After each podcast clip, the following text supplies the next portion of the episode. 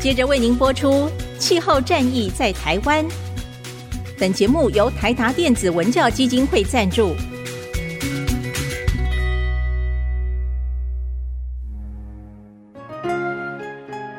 换装一颗 LED 灯，一年减碳七十公斤；喝咖啡使用环保杯，一年减碳四点零一公斤；上班出门前记得把保温电热水瓶的插头给拔掉，一年减碳一百五十七公斤。面对气候战役，对抗地球暖化，可以是个人的事，更需要政府及企业的参与。台达电子文教基金会邀您一同寻找既能提升生活品质，并可大幅提高能源使用效率的提案。欢迎收听《气候战役在台湾》。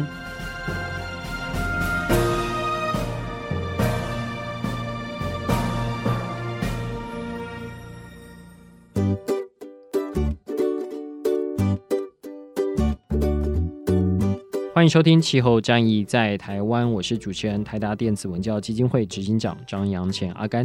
在这一系列的节目，我们来谈人人可以参与的能源转型。而在能源转型这样的一个浪潮上面，共享经济一直是我们认为，呃，也许是可以发展出的一块哦。因为在国外，我们有看到非常多呃类似这样的平台在运行，在台湾渐渐的也有。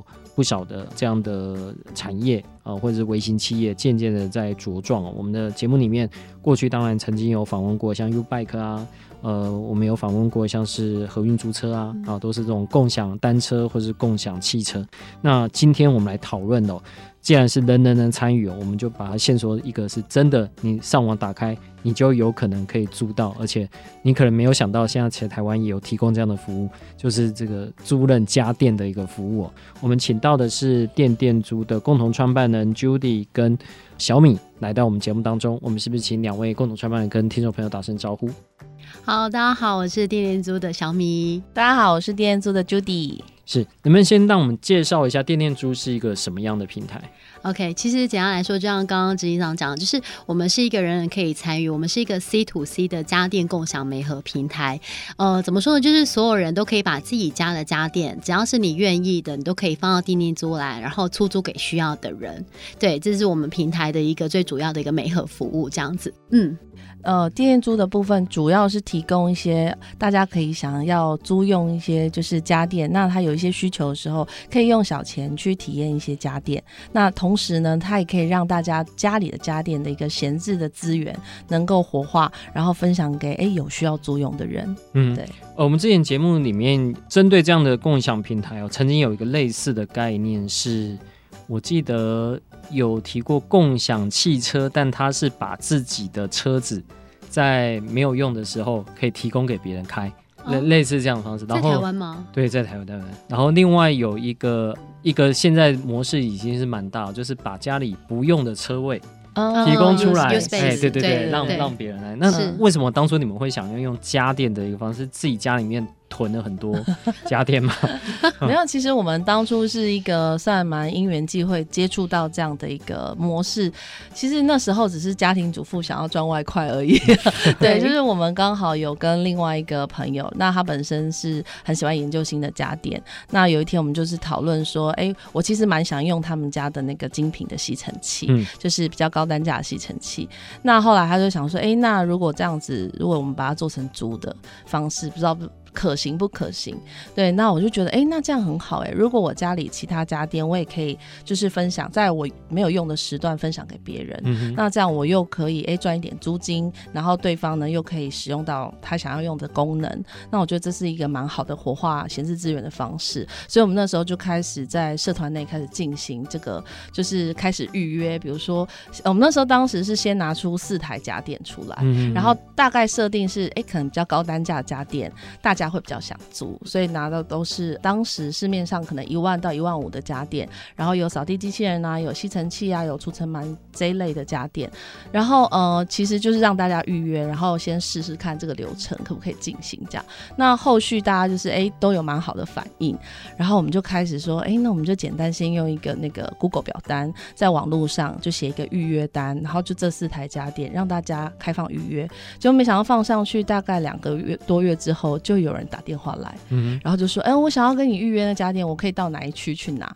那时候我们的设定是，呃，我在文山区，然后小米在松山区，然后就是只有这两个地点可以取货，嗯，然后但是他们真的很愿意，可能也有从中立的，或 也有从万华的，然后来跟我们拿，嗯，对，然后我想说，到底是什么样的原因会吸引他们？对，所以我们也会跟这些租客聊一下，说，哎，你是什么样的需求啊？对，那他们大部分都可能暂时需要，然后可能想说试试看这个功能，因为听大家或是听叶佩文就说，哦，这个很好用啊，嗯、但没试过不知道，所以他们就是透过这样的方式，所以我们就开始觉得，哎，这是有市场的。嗯，那是一直到后来隔年刚好过年大扫除，发现我们这四台已经不够。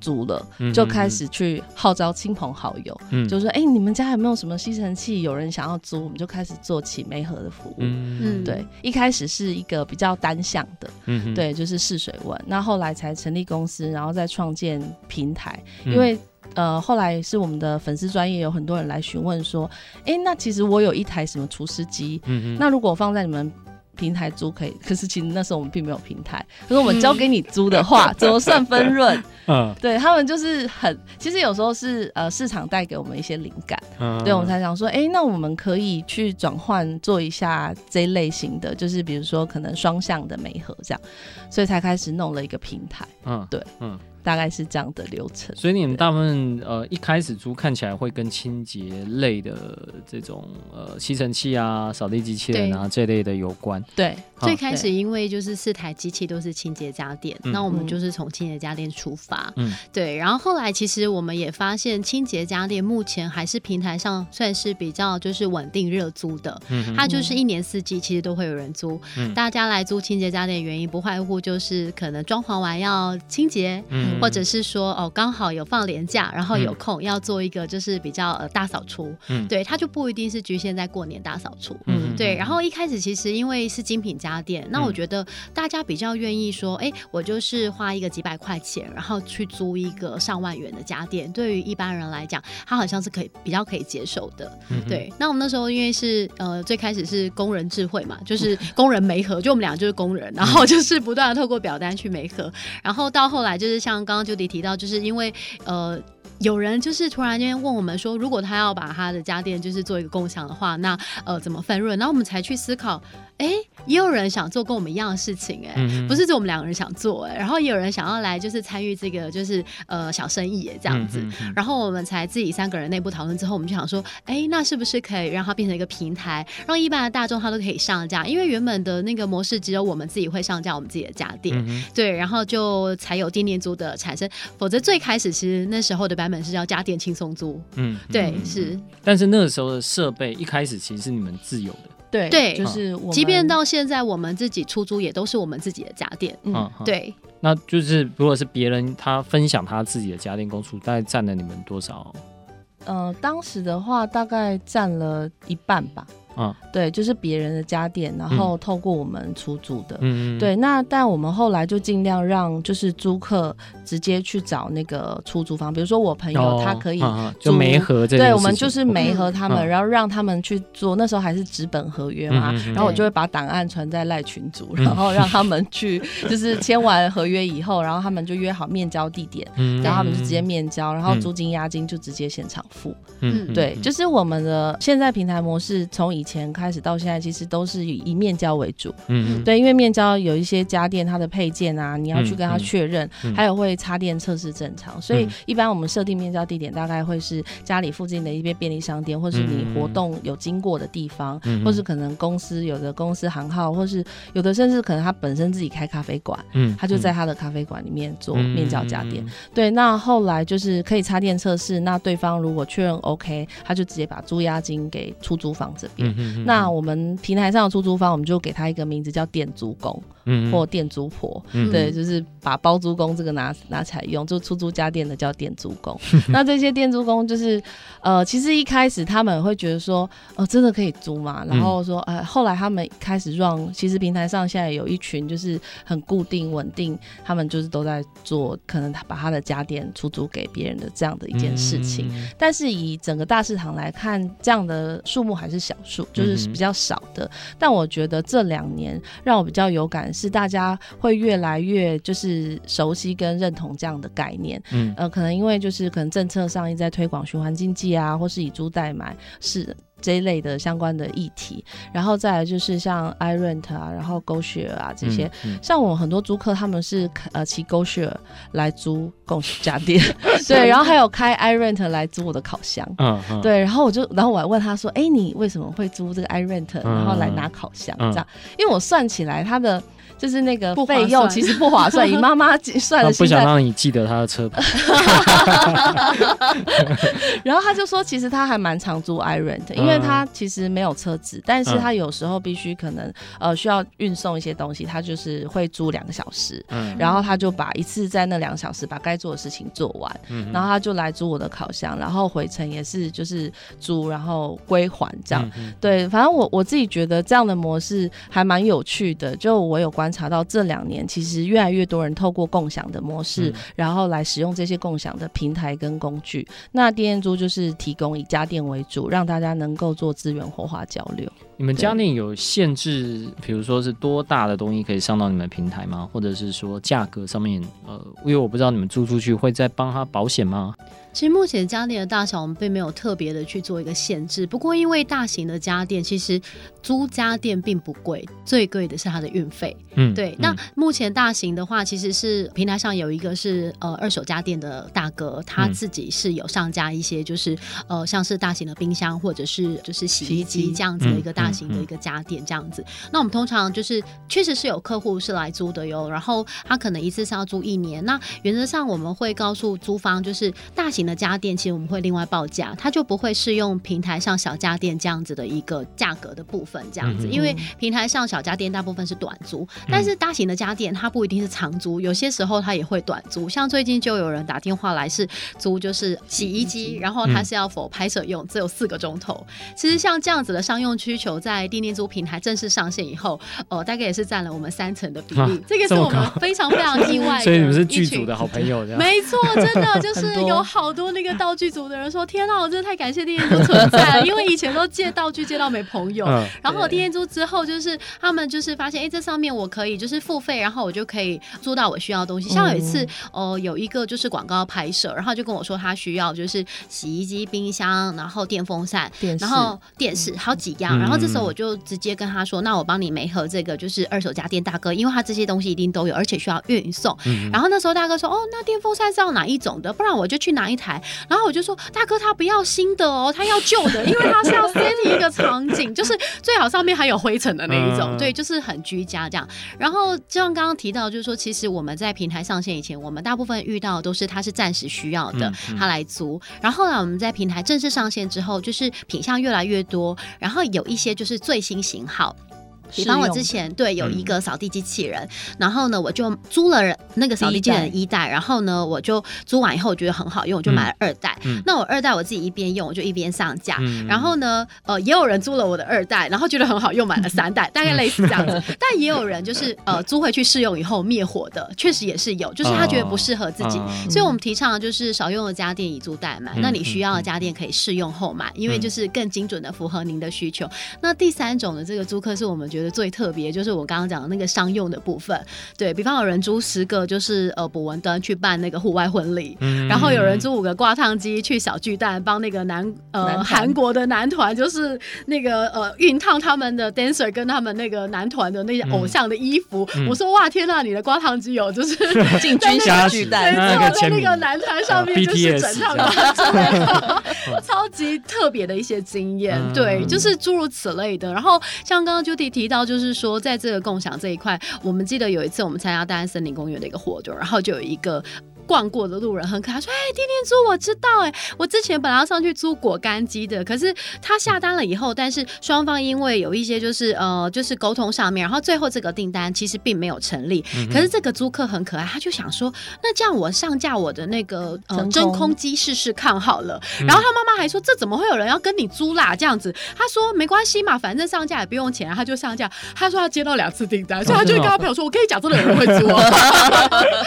对，所以。其实我觉得电电租它就是一个，就是所有人他都可以去进行，只要你愿意，就是任何家电你也不用去预设立场。像一开始电电租平台还没上线以前，然后我们就是要成立电电租平台，我们就有请大家填表单，你愿意分享的家电是什么，然后就填上来。然后那时候就有人填了大同电锅，然后还嗤之以鼻，就跟 Judy 说，到底谁要跟他租大同电锅？到底谁家没有大同电锅？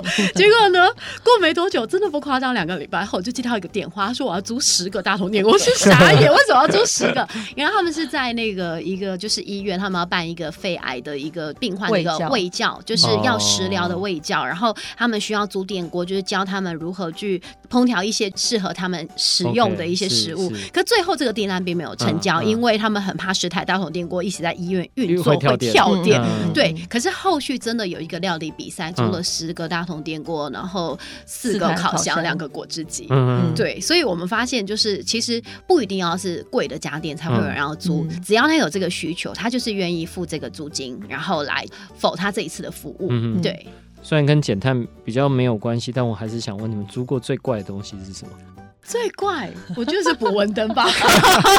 对，他十台捕蚊灯，对，而且他要长得时尚，然后要好看。对，因为一开始我，所以他是先开需求，然后再去找。他是一个婚顾公司来，对。然后还有一个我觉得也很特别，他是来租叶片式的暖气，然后。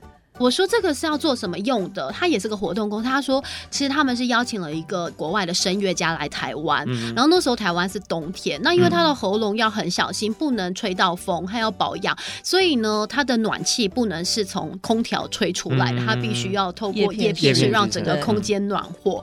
然后他还跟我说，所以你这个机器呃有干净吧？我说有有，我帮你酒精都擦的很干净，这是我们家自己用的，你可以放心，因为平常其实也不是很常用，因为台湾用到。时间并不长，嗯、对，然后他也是很开心，就是马上可以解决他们的需求，因为超级临时的那个声乐家就说他需要一个这个东西，嗯、然后没想到他就发现了电电桌上面，然后他就直接打电话来，然后刚好因为是呃我接到这个电话，然后我就家里面也刚好有这个叶片式的电暖器，嗯、我就出租给他这样子，嗯，对。一般如果说像民众他提出这种需求，多久之内可以得到美合？呃，如果他在平台上就是会先做线上申请的话，那呃。就是店租工他会收到那个就是预约的等于简讯通知，然后通知，然后还有 email 通知。那店租工呃基本上是当然会就是可能在一天之内做回复，嗯、可是常常有时候可能最近大家比较忙或干嘛没看到，他可能会在三天内回复。嗯、那三天内回复的话，就是租客有时候比较急，他就会来问我们，因为我们的系统、嗯、就他还是会直接打到平台去问。对，嗯、有的比较急，他就会就是到平台问，嗯、但是呃一。一般如果他直接店租工直接回复的话，因为我们现在还有串接到 Line，、嗯、所以其实他们会比较及时看到讯息。那他如果呃就是忙完，他就会直接回复租客。嗯、对，那这部分其实也是我们一直想要去呃改善跟调整，就是现在租客都很急，嗯、因为他有的是很急需嘛。嗯、然后可是店租工可能他放着，有时候他放到忘记，他就是说，哎、欸，我要怎么登入平台啊，然后之类的，对然后就打来问我们，嗯、然后我们就必须还是有点半人工的方式去。呃，协助他们做媒合，嗯、对，但是已经比以前来讲，现在已经很自动化了。嗯、对，大部分的店租工都会在上面去做一些回复。对，那我们也在想说，哎、欸，怎么样去，就是让这个，我们后来也有设立让他们在平台私讯聊聊的功能，嗯、那让他们能快速的去就是讨论租借的事情。对，那这个部分还就还在进步中，就是希望能够更快速媒合啦。嗯、这也是一直以来我们一直想要去做一些调整，因为他们现在如果在平台上去租借的话，他是看不到店租工的联络资讯的。嗯，对，他必须就是申请之后啊，店租工确认说我要租你这个时段，嗯、因为他可以选择确认租借或是拒绝租借，嗯、因为也许他这个时段不方便。嗯、哼那就是如果他确认的话，就会成立一个电子合约，嗯、就双方成立一个电子合约。那合约。里面都有一些呃相关的注意事项跟条款，嗯、包含这个家电的一些特别需求，嗯那都是克制的，所以是有一个公版，在有一个克制的需求这样。那合约成立之后。他才会看到两双方，双方都会看到完整的联络资讯。嗯、对，那因为出租方他如果要确认这个订单之后，他是必须要先付平台一个手续费的，嗯、平台一个服务费。嗯、那以租金的一成，就是五百块的话，就是五十。所以你们 charge 的是 charge 出租方？对，我们是 charge 出租方。对，那目前的话，因为平台上面。就是我们的这个租金其实有点像车马费，所以其实无论你放任何家电上来，都是以那个时段来计算。嗯，平日二租五还四天五百，那假日的话就是六租隔周一还三天是七百，都是这样的呃模式。所以你可能八万块的家电，你也是用五百七百去租，然后如果是八百块的家电，也是用五百七百租。有处理过什么比较不愉快的这种消费纠纷吗？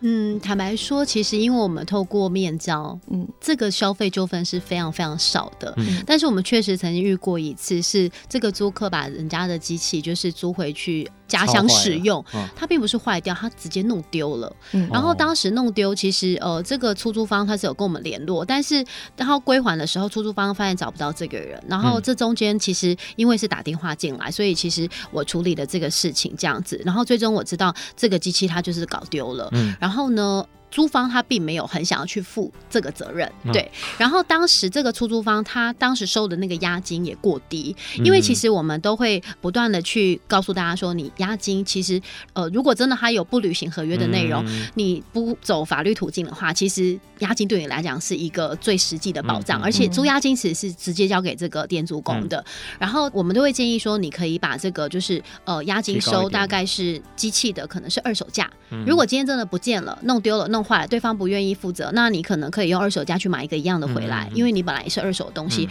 又或者是你可能再去买一个更新的型号，然后你还可以去补贴你的新的一个费用，这样子。大概是这样的观念。可当时其实这个出租方他的那个押金收很低，他的机器一万多块，他押金只收一千五，所以其实当时他只拿到两千块钱，就是包含了那个就是租金嘛，嗯、然后这个。租客他就是直接说我身心障碍啊，那不然怎么办？嗯、然后那个店租工当时他就说那我报警，我说没问题，那你就直接报警处理这样子。可是警察就说那你你要诉诸法律对途径吗？嗯、可是其实真的真的是一个很漫长的路，嗯、所以最后这个店租工他也知道这个与我们就是无关，这也不是平台要负的这个责任这样子。但是我们那中间就是坦白说，我们只收十 percent 嘛，就是五十块。嗯、可我这中间光是花的时间，那个周末还打电话。话去了花莲的可能呃，就是警察单位啊什么的，对，然后呃车站我也问了，但是完全是没有办法的。然后我做了很多的登记，讲他也知道我们尽力了，对，就是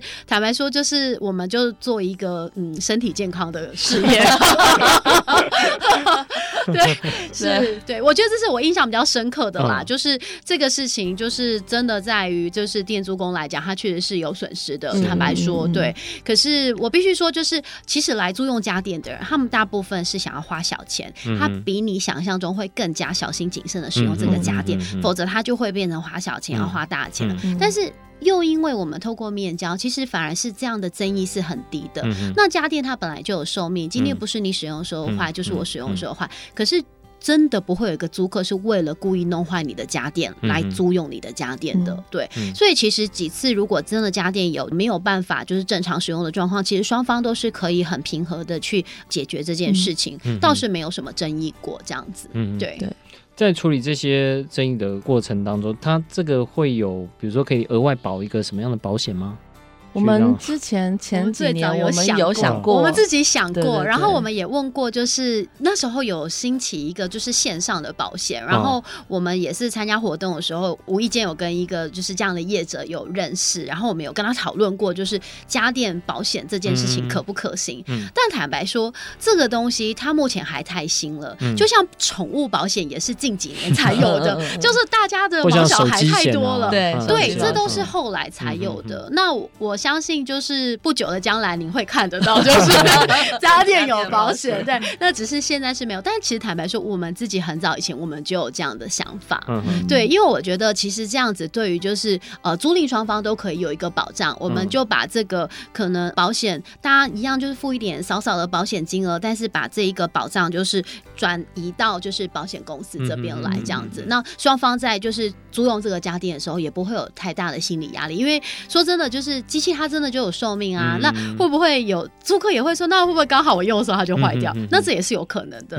但我们只能说，他不会是故意去做这件事情。嗯、对，这是我们不断的在沟通的一个观念。对，因为现在平台上大部分来租的租客，他们其实都有蛮明确的需求，嗯、他是要租来用什么，然后做什么的。然后其实我们也都会问，然后他也会跟我们讲说，哦，他可能就是呃沙发被什么小孩就吐奶啊，所以他需要那个呃清洁机，就是。织物清洁剂去做这个部分的清洁之类的，所以我觉得他们都还蛮明确的，然后就是想要试用看看。那有的租客就会说：“哦，我本来其实想买的，但是我想一想，嗯、后来看到有你们，然后我就先租来看看，再决定要不要买。嗯嗯嗯”所以我觉得其实是提供给大家一个新的选择啦。嗯，对。其实光跟你们聊天，我都觉得我增进了很多家电的知识。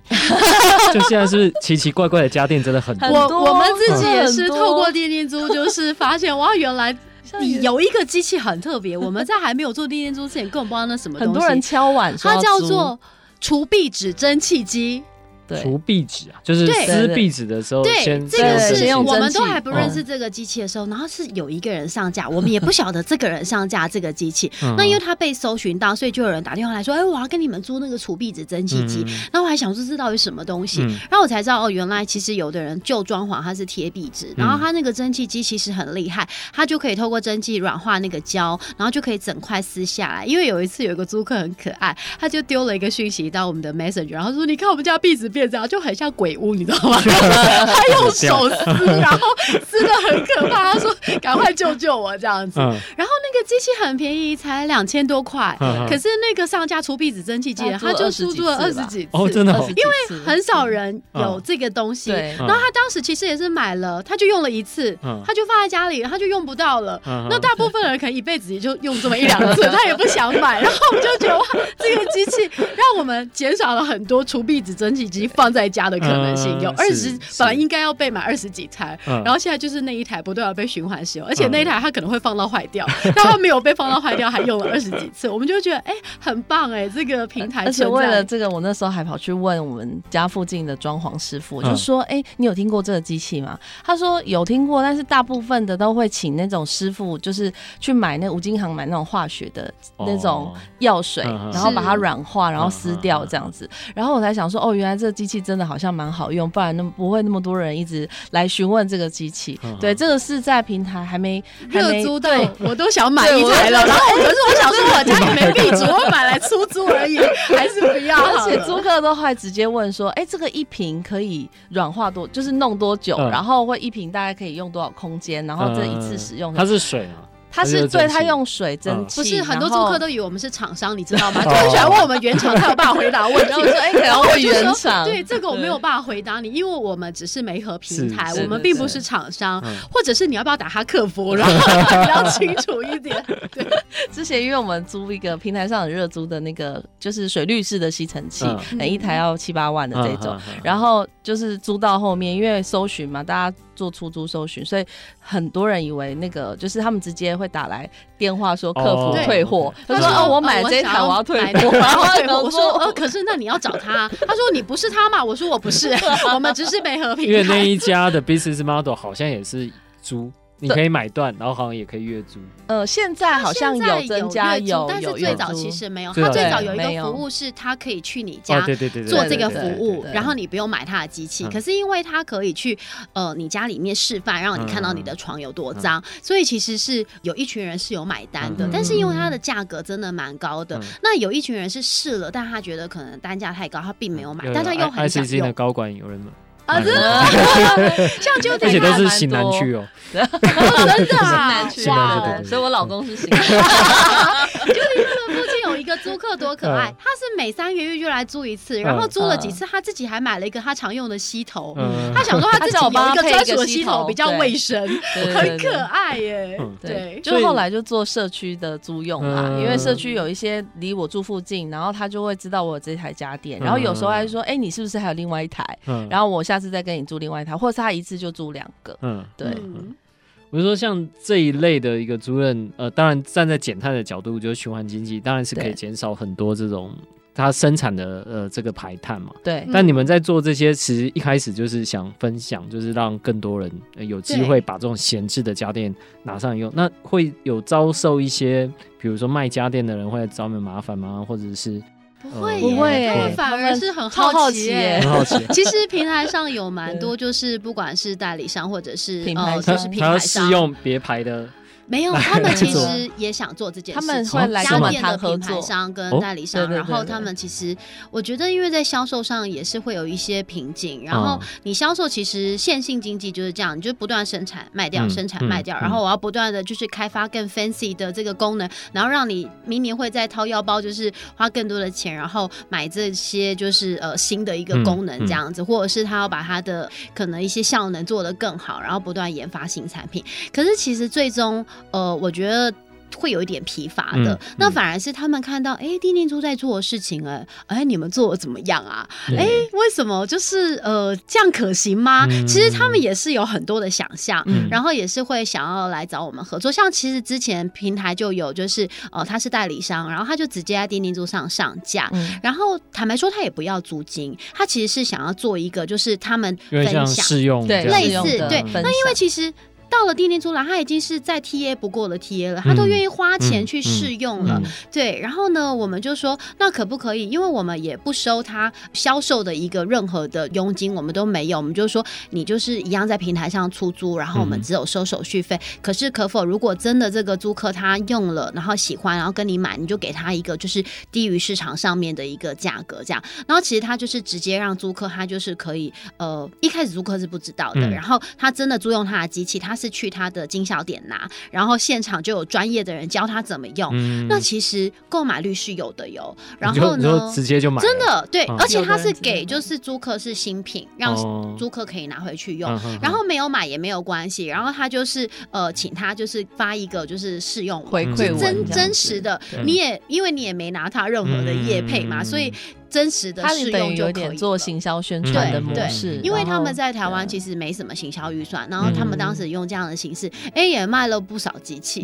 对，那反而是有一些就是厂商，他们是愿意在电电租上上架，但他们都会很可爱说，那我们可以怎么合作？但我们目前的合作方式就是你你一样就是厂商上架，就是 我们只有收十 percent，他们还蛮他们蛮想要就是卖断给我们，他们想要等于说卖断给，或是他把家电放我们这边。让我们想要放我们这里，然后我就说我们没有地方给你放，台北寸土寸金，确实是因为很多人就是我希望我交给你，我什么事情都不要做，对。然后他说我也不用租金啊，没有关系。我说我有关系啊，因为其实我们也没有人那么多人力去做这件事情啦。坦白说，而且那时候一开始还有人就是他会知道，他知道这个出租的模式，然后他就是。打电话来问，然后他直接说：“呃，那扫地机器人这一台很好租，那我要不要买个十台，然后放你们那边这样？”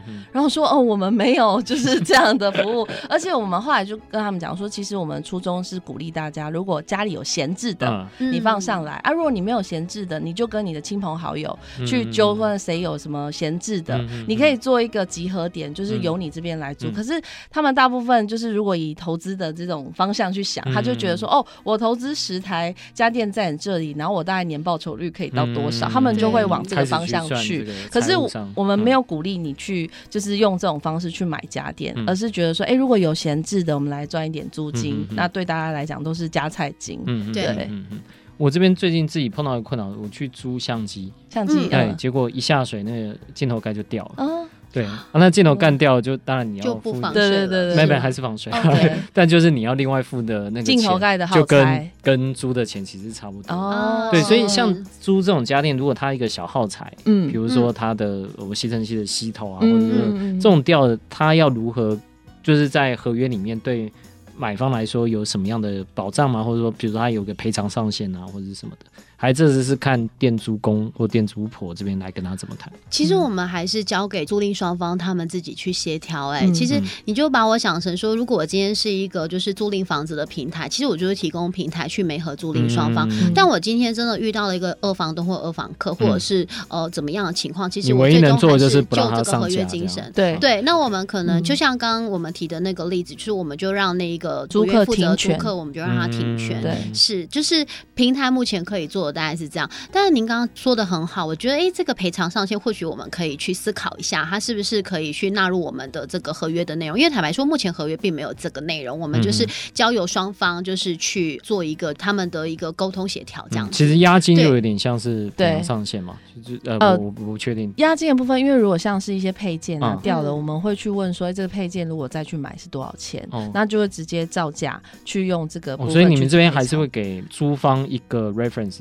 给双方一个 reference，其实他们会来问，然后我们大概会把我们经验跟他们分享。就是比如说有一些配件，那我就会问说这个配件有没有影响功能？嗯、因为有一些配件是像这次有人租那个刨冰机，他来找我们租，就是那个电动复古的刨冰的。对，那他们是原油会要办的。嗯对，那那一台其实不是很贵，可是每到夏天的时候就有一定的出租率。嗯。对，那他这次来归还的时候，他就说很不好意思，那个我把你的那个插头的电线的那个捆线。器，嗯，小朋友可能在弄的时候不小心弄丢，嗯、我说那没关系啊，嗯、就是那捆线器，那直接我用橡皮筋绑一绑就好了，嗯、所以我就会先问说它有没有影响功能。那如果不影响功能的话，呃，就没什么关系。那如果有影响到功能，那如果这个配件吸头是多少钱，那再怎么算？像之前那个擦窗户的机器人也是平台上的热租，嗯、那擦窗户机器人有一台它是有那个有一个框，就是圆圆的那个窗框的，那那个框是擦一擦它可能会飞出去的，嗯、那那个。租客就会很担心说，说哦，我这个要赔你多少钱？或是他不小心摔到，然后可能有裂痕，嗯、那我就会依那个可能他的配件多少钱，然后跟对方报价。嗯、那基本上租客都很愿意，就是因为他也不想弄坏你的机器，嗯、然后他就说，哎、嗯，看多少钱，从我押金里面扣还是什么？对，目前我们遇到的大概都是，所以平台还是要处理这一块啊。应该说我们会给建议了，但是就是双方他们如果采纳我们的建议的话，就会这样去做。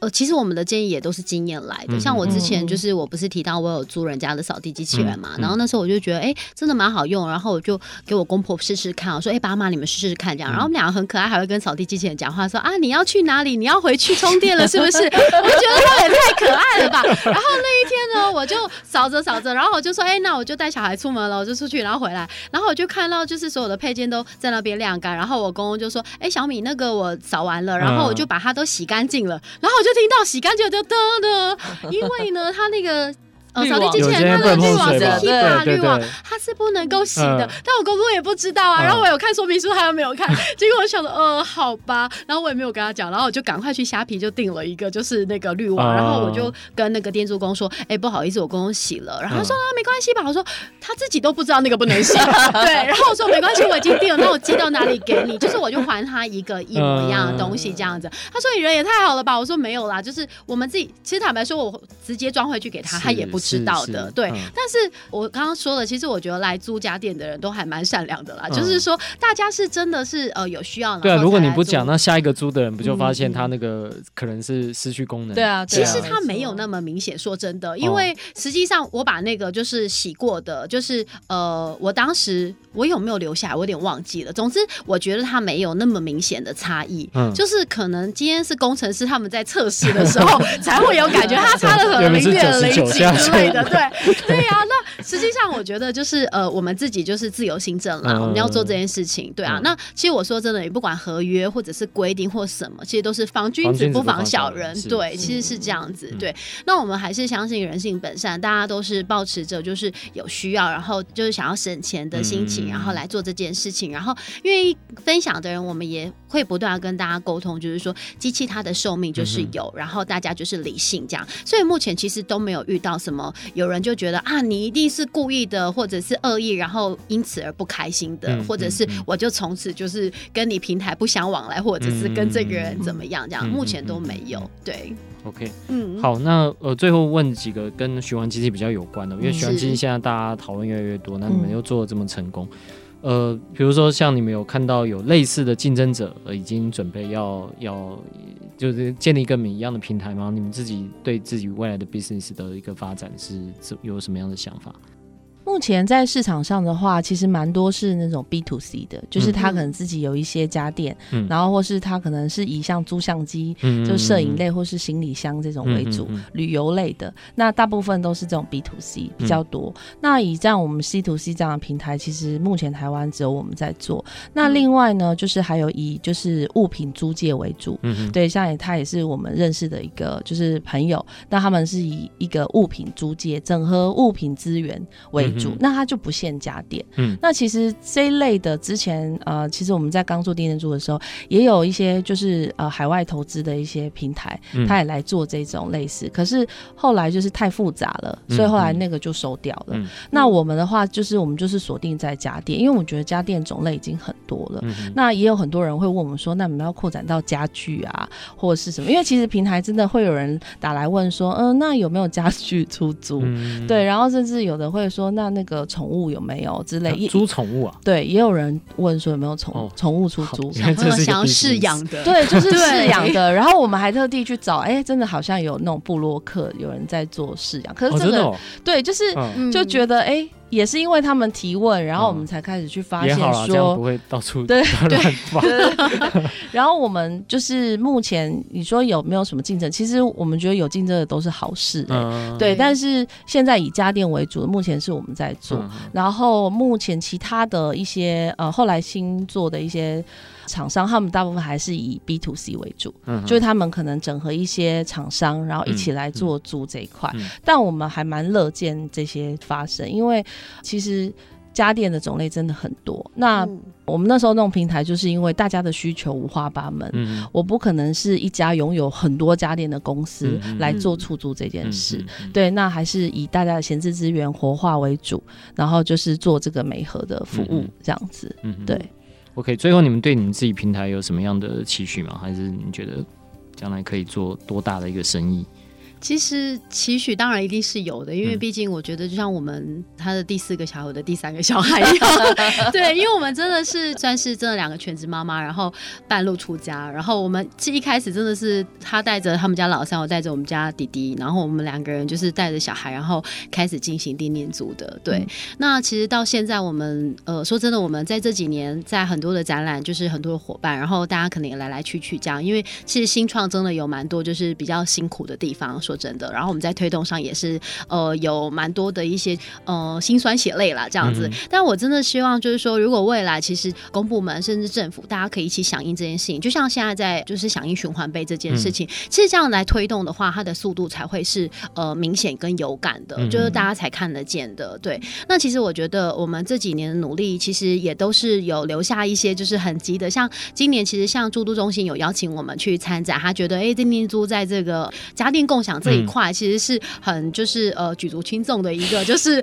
角色这样子，然后即便是我觉得现在使用的人他还是没有到就是呃我们预期中这样子的人，可是我我觉得就是呃戏棚底下就站久了就是我们的，对，就是对，就是我们我们目前还是持续的推广啦，即便就是我们在推广上，我们可能目前在真的实际上 income 我们还是以租金为主，就是我们自己出租我们的家电为主这样。那公司目前其实我们的可能收。收益上面还没有办法达到一个就是很平衡的状态，但是我们的身体健康跟我们心情愉悦 是我们觉得很棒的。对，那我还是希望就是说未来真的越来越多人是可以把这个就是使用权呃摆在拥有权之前。某些家电不是说所有的，因为我相信有些家，比方说可能像我们家的电锅就不可能出租，因为我公婆是电锅的重度使用者，每天都会使用的，除非他们呃就是出门的话，对。但我相信很多人家。家里面电锅它并不一定会每天使用，嗯、那这时候我们就是有越来越多人愿意把自己愿意去共享的家电拿出来平台上面去做一个共享，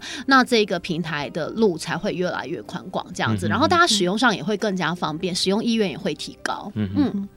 目前的话，就是平台上，呃，接下来规划可能就会跟一些社区，像刚刚有提到，比如说可能会有一些社区住宅啊，嗯、或是呃社会住宅、社会住宅相关的一些、嗯、做一些结合，然后也许会有一个社区的租借站。嗯、对我是觉得蛮好，就是一个社区。那如果那时候呃，像我我我家这边，我们的里长也是把他的家电交给我出租。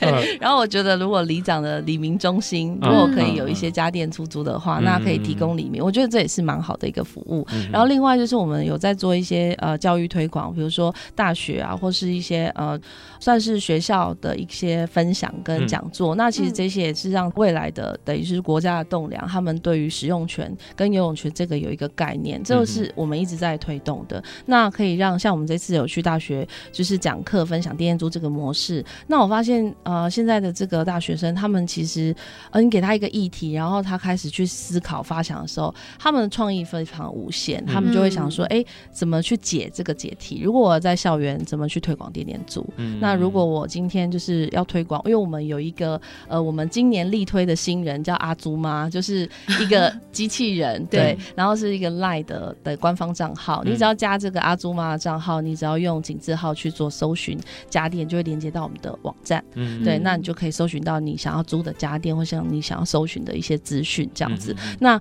这个部分我们就会请说，哎、欸，同学，如果是你们，你们会要怎么推广？对，其实是可以扩展到校园，然后让这些同学们他在心中对于这个循环经济跟家电出租是。就是他们既定印象，十年后他们可能觉得说，哦，家电出租这是很一般的事啊，嗯、大家都是用就是这样流通。嗯、对，我觉得我们在做的是一个等于是先撒下种子的事情，然后所以现在要先保持身体健康。好，因为时间关系，今天非常谢谢两位创办人来我们节目中哦。那因为之前我们讨论了许多跟循环基金相关的，大部分可能还是跟公部门啊、跟社会住宅有关啊。嗯、那、嗯大部分应该是属于 B to C 啦，嗯，就是还是是它主要，比如说租人气，它大概是把它，嗯，呃，卖不掉的存货，倒出来，然后全部全部在租。那这种媒和 C to C 这边的看起来现在做的不错，但是需要更多人能够来做一个支持。好，今天非常谢谢两位，谢谢，谢谢，谢谢，谢谢。以上节目由台达电子文教基金会独家赞助播出，台达电子文教基金会。邀您一起环保节能爱地球。